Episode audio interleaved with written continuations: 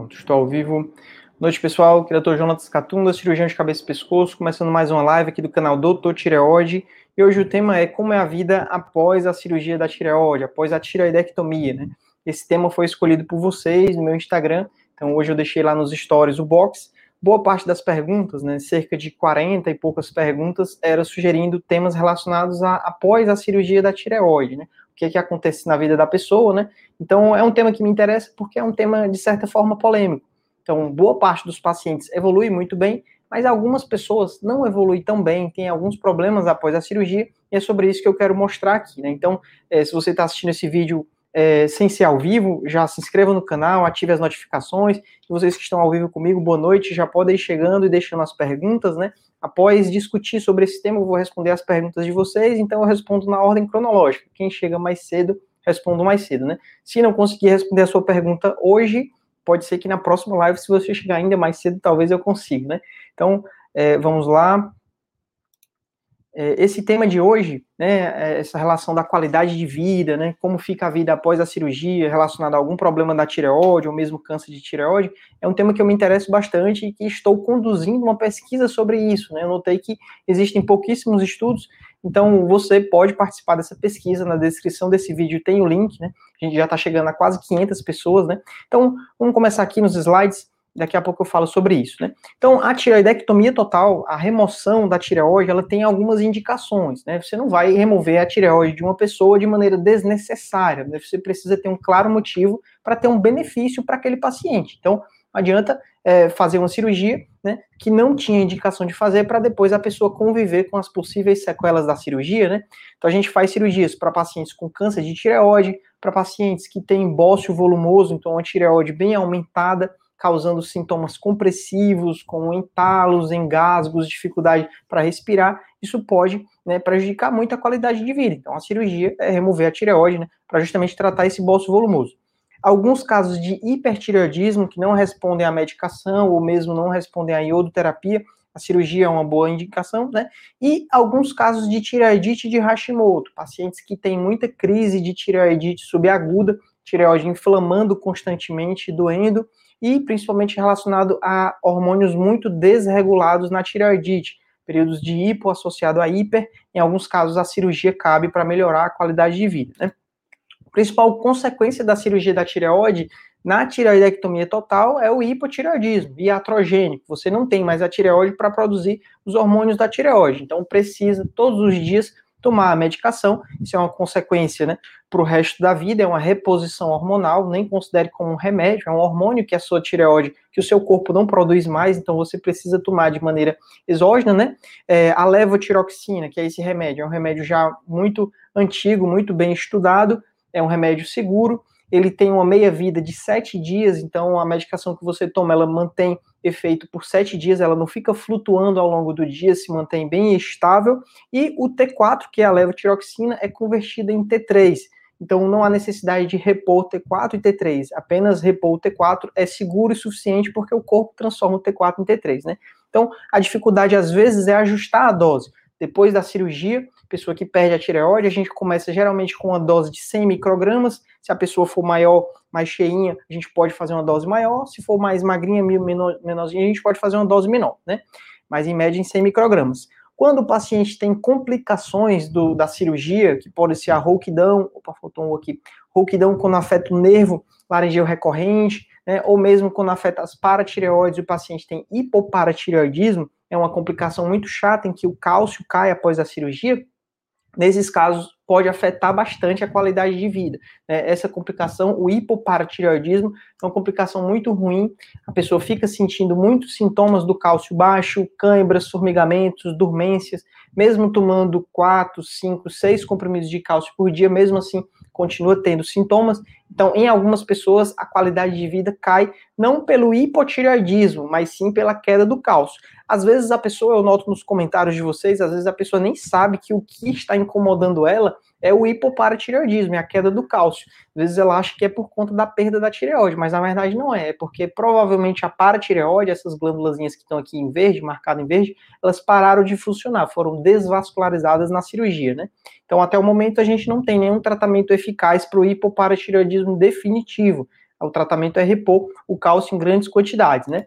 Os pacientes que fazem o tratamento e o motivo foi câncer de tireoide, é, além da cirurgia, essa pessoa precisa ficar fazendo o segmento pois às vezes o câncer pode voltar, né? E essa preocupação com o câncer que pode voltar, muitas vezes acaba causando estresse crônico, ansiedade, que em parte causa vários sintomas desagradáveis. A pessoa constantemente com medo do futuro, com medo da morte, com medo da doença, medo das complicações, esse medo essa preocupação causa vários efeitos no corpo, né? Então, não é pela perda da tireoide, mas sim essa preocupação constante com o futuro que é incerto, né? Alguns casos vão precisar complementar a cirurgia com a iodoterapia, vão precisar fazer terapia supressiva, ter que tomar uma dose maior do que o corpo precisa da levotiroxina para deixar o TSH bem baixo, para inibir uma recidiva, e em alguns casos o câncer volta e a pessoa precisa fazer cirurgias adicionais, né, o esvaziamento cervical. Então, em alguns casos, isso pode afetar de maneira negativa a qualidade de vida, porque é um tratamento mais chato, né? Então, eu deixei também um box no canal no, no, Instagram, onde várias pessoas comentaram como era o que tinha acontecido após a cirurgia, né? Esses marcados em verde foram as pessoas que deram respostas positivas, e as outras são respostas mais neutras ou até negativas, né? Então, Amanda colocou lá, pode não acreditar, mas fiz tiroidectomia e nada mudou. Então, eu trouxe esses relatos, mas para comentar que, na minha prática diária, os pacientes que eu atendo e que opero, a grande maioria dos pacientes é exatamente como esse. Fez a cirurgia, toma a medicação todos os dias e não mudou nada. A maioria dos pacientes, qualidade de vida até melhora após a cirurgia quando a gente resolve a causa de um problema. Em algumas pessoas, o que acontece muitas vezes é que aquela pessoa está provavelmente associando a queda na qualidade de vida ao problema errado, né? fazer a cirurgia da tireoide, ter um problema como hipotireoidismo ou hipertireoidismo, não impede a pessoa de ter outros problemas de saúde que ela teria independente daquilo, né? Então, precisa ficar atento a isso, precisa ter uma consulta médica, o médico realmente precisa avaliar o caso, ver se precisa de mais exames laboratoriais ou exames de imagem para investigar outras causas, porque às vezes a pessoa está ruim não por conta da tireoide, mas por conta de um estresse crônico. Eu atendi uma paciente uma vez que ela falou, doutor, os sintomas que eu sinto, eles vêm de segunda a sexta. No final de semana eu não sinto nada. Então, é, provavelmente a causa é o quê? É o trabalho, trabalhando demais, ou um trabalho que é muito estressante, um trabalho que é exigido muito e paga pouco. Às vezes a pessoa tem essa insatisfação no trabalho, às vezes é na família, às vezes é no relacionamento. Então, tudo isso pode afetar a qualidade de vida, independente do problema da tireoide, né? Às vezes sentir um cansaço fora do normal pode não ser, pode não ter nenhuma relação com a tireoide, né? Até mesmo as pessoas que não operaram a tireoide, aqui e acolá, elas têm dias ruins, dias mais difíceis de levar. Não quer dizer que é por conta da tireoide, porque eu, por exemplo, aqui acolá, semana passada eu estava trabalhando muito, muita cirurgia, vendo muito paciente em hospital, e eu fiquei cansado não quer dizer que eu não tirei a tireoide, eu posso ter cansaço também, né? Da mesma forma, a pessoa que não tem mais a tireoide, ela pode ter cansaço também. Precisa investigar a causa, né? Deixa eu ver outro comentário positivo. É, exatamente, outro comentário aqui de outra Amanda, né? Coincidência. Ela botou: nada, tenho oito anos de tireoidectomia total, continuo com minha vida normalmente, né? O Diogo também colocou: depois de acertar a dose do hormônio, nada, vida normal. Então, várias pessoas. Outro comentário aqui, ó. Ó, falo pelo meu esposo, sente mais vontade de viver, está muito grato a Deus por estar bem. Amém. É, então, algo que eu noto também é relacionado a isso. Às vezes a pessoa faz a cirurgia e ela não ficou satisfeita com o resultado, ou ela não concordou muito bem com a indicação da cirurgia, acha que a cirurgia poderia ter sido menor, poderia ter sido maior, poderia ter sido uma recuperação diferente. a pessoa tem como se fosse uma. É, qual é a palavra? É, arrependimento. A pessoa tem um arrependimento de ter feito a cirurgia, né, ou de ter feito o tratamento, e esse arrependimento né, é uma forma de pensar que o interessante é tentar mudar esse, essa forma de pensar, porque às vezes não tem como voltar atrás, né? Então, se você fez uma cirurgia total ao invés de ter feito uma parcial, é um arrependimento que não tem mais volta, não tem como colocar a metade da tireoide de volta, né? Mas é pensar que às vezes, se você não tivesse feito a cirurgia e o câncer tivesse progredido, você vai se arrepender, você teria se arrependido de ter operado, de não ter operado antes, né? Outros comentários bem positivos da Renata, ela mandou, para mim nada, só tomar remédio todo dia. É, e a Josiane colocou, psicológico, fiquei mais confiante e grata a Deus pelo cuidado durante todo o processo, né? E outros comentários é, relativos, talvez, a problemas da tireoide, problemas do hormônio ou mesmo hipoparatireoidismo, né? Então é importante ficar atento a isso. os diagnósticos diferenciais, né, desses possíveis casos que não vão bem após a cirurgia da tireoide, ou mesmo relacionado a hipotireoidismo, né, hipertireoidismo. Pensar também em estresse crônico associado a sedentarismo, às vezes, você, quando não está se cuidando, não está se alimentando bem, não está se exercitando ao longo dos anos, o envelhecimento ele vai trazendo o seu peso, você começa a não render mais como você rendia antes. Além disso, começa a ter efeitos que você não deveria sentir, várias dores pelo corpo, cansaço, uma indisposição, né?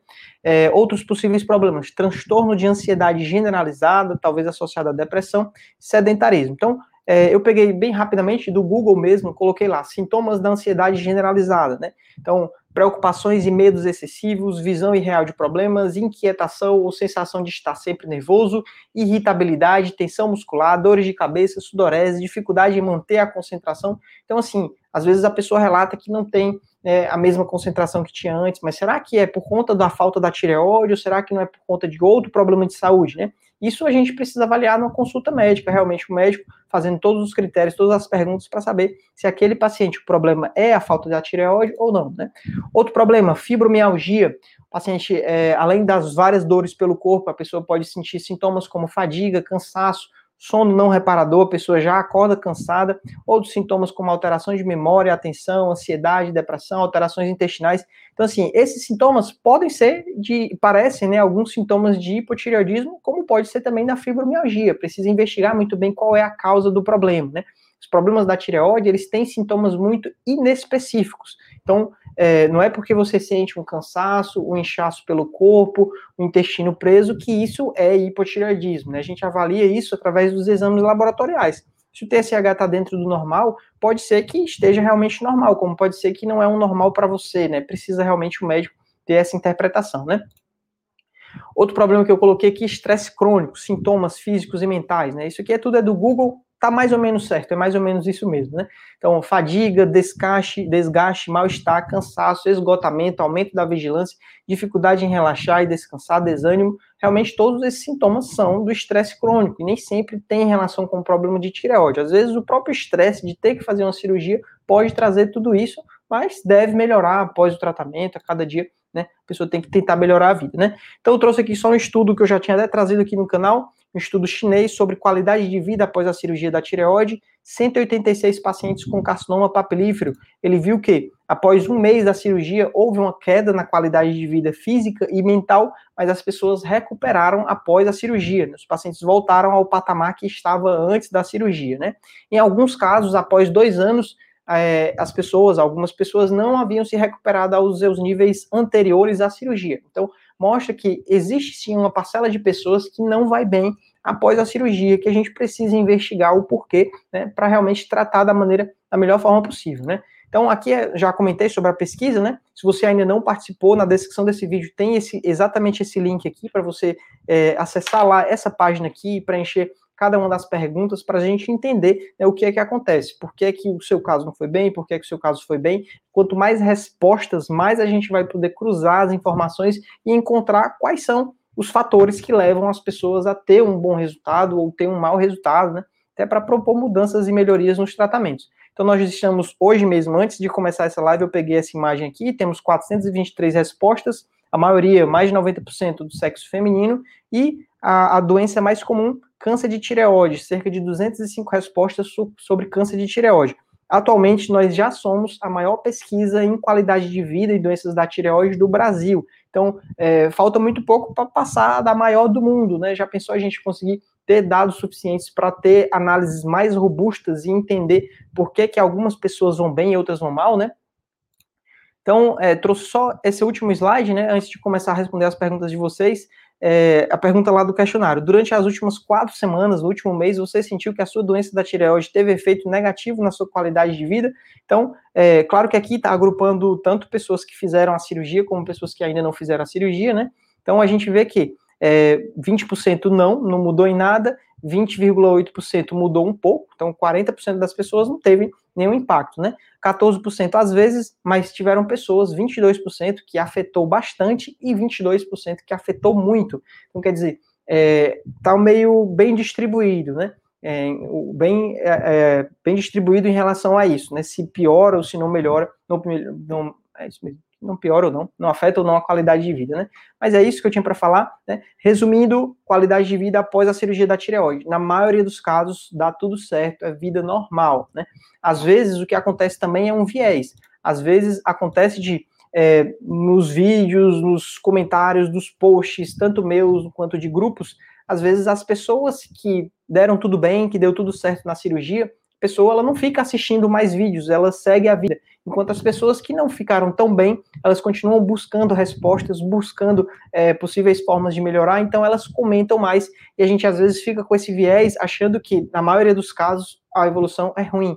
Mas, na verdade, pelo menos na minha prática diária, os pacientes que eu atendo todos os dias, tanto em consultas físicas quanto agora nas consultas online, né, que eu tenho atendido pessoas de todo o Brasil, até de fora do Brasil, eu tenho visto que, na maioria dos casos, as pessoas vivem bem. Algumas pessoas não vivem bem, mas em poucos minutos de conversa você começa a encontrar os possíveis motivos para aquela pessoa não estar indo bem, né? Porque é que a qualidade de vida não está tão boa. E nem sempre tem relação com tomar um remédio, um comprimidozinho todo dia. Às vezes é porque a pessoa realmente não está se cuidando, às vezes é porque ela tem outra doença muito mais séria que está afetando a qualidade de vida. Então a gente tem que encontrar esses possíveis fatores para melhorar, né? Então, é, vamos lá para as perguntas, né? Tô vendo aqui que tem muita pergunta hoje, né? A primeira pergunta, colocar aqui na tela, FSB. É, gostaria de saber qual a relação entre tireoide e depressão e ou ansiedade, porque a maioria dos pacientes tem problemas de tireoide e desenvolve essa doença também. É uma ótima pergunta, é, realmente existe uma relação, é, tanto hipotireoidismo quanto hipertireoidismo, quando estão descompensados, eles podem induzir a pessoa a ter um período maior de ansiedade, às vezes até induzir uma depressão, né? mas quando o tratamento está dentro do normal, né, não costuma ter tanta relação, não. É, na verdade, o que acontece é, é uma coincidência. São doenças muito comuns, tanto problemas da tireoide quanto ansiedade, são problemas muito comuns e têm se tornado cada vez mais comuns nesse mundo moderno que a gente vive, um mundo em que nós estamos constantemente conectados. Você sai do trabalho, continua trabalhando no celular, no WhatsApp, né? Leva o trabalho para casa agora o tempo todo, é o tempo todo recebendo, sendo bombardeado de informações, às vezes informações verdadeiras, às vezes informações falsas relacionadas a tudo, né? Então, esse mundo novo que a gente vive, ele traz muita ansiedade, isso já comprovado por vários estudos, e não quer dizer que o problema da, da tireoide em si causa ansiedade. A pessoa já fica preocupada como qualquer problema de saúde, né? Então é preciso realmente. Eu vou trazer um, um vídeo aqui no canal para a gente falar só sobre esse tema, né? Sobre ansiedade, né? Que aí fica bem mais é, relacionado, né? Pergunta da Cecília, eu acho que eu até falei sobre isso no vídeo, né? Relação da tiroidectomia com ansiedade e a fibromialgia. Tem bem relação com a pergunta anterior. Muitas vezes é só coincidência porque é o mesmo grupo de pacientes, né? Geralmente mulheres, a partir dos 30, 40 anos, que começam a aparecer os dois problemas, né? Então não é um problema que induz o outro, é só uma coincidência da mesma mesmo grupo de pessoas ter o mesmo tipo de doenças, né? Próxima pergunta da Denise. Doutor, suspeita de neoplasia folicular pode ser outro tipo de câncer? É, então, neoplasia folicular é o resultado da punção Bethesda 4, né? Esse resultado Bethesda 4 é um resultado considerado inconclusivo, em que o patologista viu células atípicas, células suspeitas, mas que ele precisa de mais detalhes para descartar um câncer, né? Pois pelas células pode tanto ser um adenoma quanto ser um carcinoma. Pode ser um carcinoma folicular, como pode ser também um carcinoma papilífero, né? Então, em alguns casos de Bethesda 4, a melhor conduta é a cirurgia, mas nem sempre essa é realmente a melhor conduta. Às vezes o nódulo é um nódulo muito pequeno, que não valeria, não valeria a pena você operar apenas para descartar um câncer, você pode acompanhar por um tempo maior, pode repetir a punção, para realmente operar quando tiver um pouco mais de certeza, né? Então, é, essa conduta ela deve ser individualizada para cada caso. Né? Eu não considero mais todo caso de Bethesda 4 cirúrgico. Né? Alguns casos a gente pode só acompanhar de perto. Né? Próxima pergunta: gostaria de saber qual horário onde existe a maior parte da conversão do nosso organismo T4 e T3 para quem toma levotiroxina.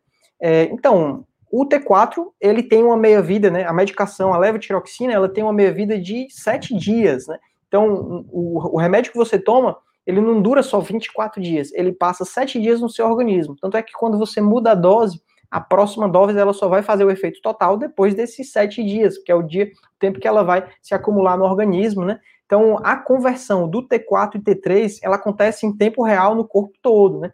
Então, se você aumentar a sua demanda energética, é, começar a correr uma maratona, naquela hora o corpo vai transformar mais T4 em T3 dentro dos tecidos, tecido muscular, tecido cardíaco, tecido cerebral, e isso acontece o tempo todo, né? Não tem um horário que, opa, deu 8 horas, o T4 vai converter em T3. Não, isso acontece o tempo todo de acordo com a demanda metabólica, né? Os hormônios da tireoide, eles têm muita relação com a energia do corpo. Então, é, se você gasta mais energia, melhor, né? Vai ter menos dificuldade, menos problemas da tireoide. Se você é mais sedentário, você pode ter quantidade maior de problemas da tireoide, né? Joanilha botou aqui, nunca mais fui a mesma pergunta. TSH 019, mesmo assim um sono da morte, falta de ar. Não sei o que pode ser. É, então, Joanilha, exatamente falamos sobre isso na live, né? Pode não ter relação com o problema da tireoide, um TSH dentro do normal. O que está faltando não é hormônio da tireoide, pode ser um excesso de estresse, um excesso de preocupação, às vezes medo da morte, a pessoa tem um trauma por ter descoberto um câncer de tireoide tão jovem, uma pessoa que nunca teve nenhum problema de saúde e agora acompanha de um possível um, tratamento de um câncer de tireoide, né? às vezes esse estresse crônico ele traz sim seus efeitos colaterais e em alguns casos tem benefício em tomar certos remédios para ajudar a lidar melhor com esse estresse, né? Remédios que vão diminuir o grau de ansiedade, né? Tudo isso feito sob acompanhamento médico. Quando eu noto que o paciente que eu trato é uma paciente mais ansiosa, que está com uma carga maior de estresse, que está passando por aquela síndrome que eu comentei, né, transtorno de ansiedade generalizada, casos assim têm indicação de tratamento farmacológico, né? Você começar com um antidepressivo em dose baixa, e esse antidepressivo em dose baixa, ele não está tratando uma depressão, ele está tratando um excesso de ansiedade, que ela vai trazer vários efeitos colaterais. Associado a essa medicação, atividade física, às vezes terapia, acompanhamento com o psicólogo, toda semana ter uma ou duas sessões para conversar sobre esses problemas, né? Tudo isso consegue melhorar os resultados.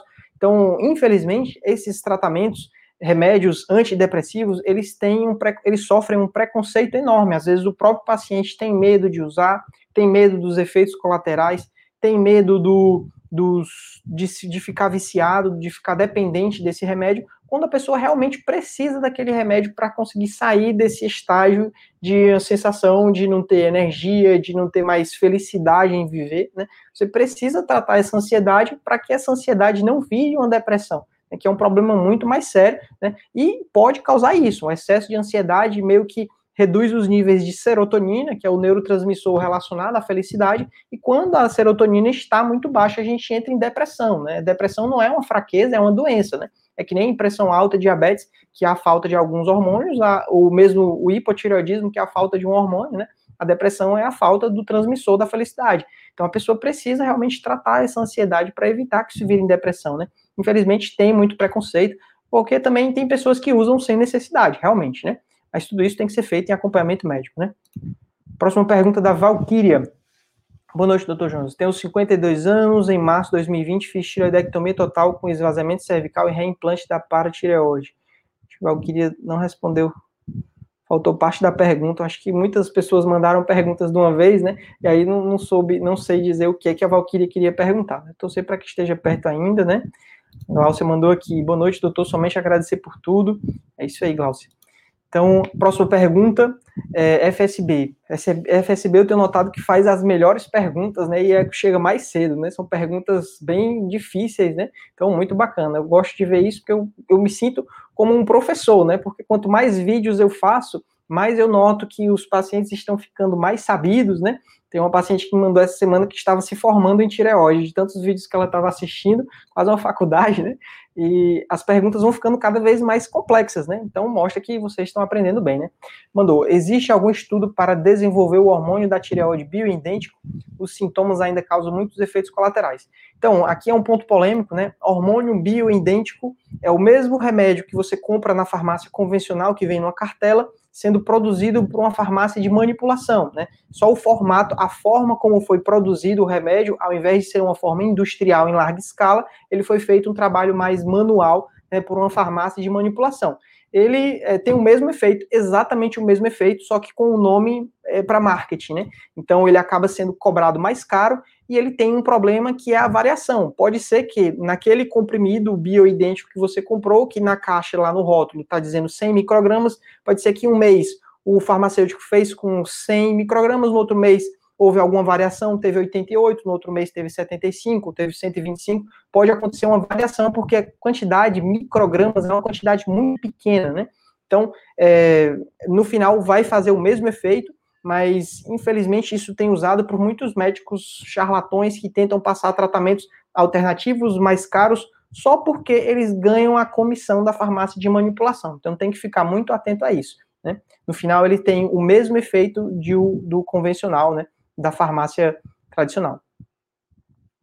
Eu me perdi aqui na próxima pergunta. Pergunta da Sandra. Chega a sumir da tela de tão grande a pergunta da Sandra, né? A pergunta pelo Facebook. É, não, a Sandra, essa pergunta, Sandra, você mandou aqui o laudo dos seus exames, né? Que eu não tenho como interpretar o seu caso, né? Que é para tirar dúvidas, né? Interpretar o caso é uma consulta médica, né? Não é uma dúvida, né? Precisa de uma consulta. A Adilínia mandou. Tem um nódulo lobo esquerdo 2,7, citologia Bethesda 4, 2,7 com aumento de 0,5 em um ano de RAD 3. É melhor operar? É o mesmo comentário, né? Aqui não é uma dúvida, né? É uma avaliação do seu caso. Então, um nódulo na tireoide que está crescendo, que já tem 2,7, se for 2,7 centímetros, é um nódulo que está próximo de 3 centímetros. Geralmente, nódulos assim, eles já são visíveis e até palpáveis. E se é um Bethesda 4 e está crescendo, em alguns casos, dependendo da idade do paciente, tem sim indicação de cirurgia, né? Então, por exemplo, aqui a conduta muda se é uma pessoa que tem 20 anos, 30 anos, que é jovem, que vai viver a vida toda pela frente, já está com um nódulo de 2,7, Bethesda 4, como se fosse uma paciente de 70, 80 anos, que tem outros problemas de saúde, pressão alta, diabetes, que a cirurgia é uma cirurgia bem mais arriscada por conta das comorbidades, né? Nesses casos, talvez não seja uma boa né, você operar, né? Então, pode ser que se não estiver causando nenhum sintoma, numa pessoa de mais idade, você pode só acompanhar. Já numa pessoa jovem, a conduta é diferente, né? Então, é por isso que aqui eu tiro dúvidas, né? Mas em alguns casos precisa realmente ver isso em, em consulta, né? Pergunta da Joanília, de novo. T4 livre, baixo, TSH e T3 normal. Caracteriza hipo, pessoa com tireoide saudável. Então, é, o principal exame é o TSH. Né? O TSH é um termômetro de como está a necessidade do corpo em relação ao hormônio tireoidiano. TSH ele não é produzido pela tireoide, ele é produzido pela hipófise, e é a hipófise que controla, controla várias glândulas do corpo, inclusive a tireoide. Então a hipófise ela fica monitorando os níveis de T3 e T4.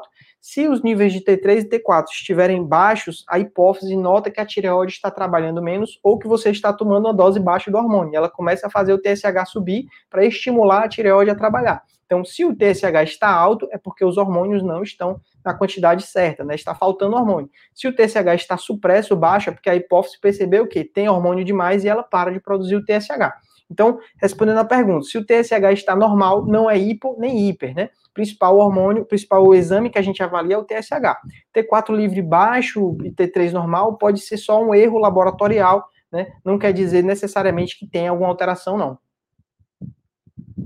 Claro que isso tem que ser interpretado de acordo com a, com a, a queixa clínica do paciente, né? Todo exame, pessoal, é, todos, todos os exames, qualquer exame, são exames complementares.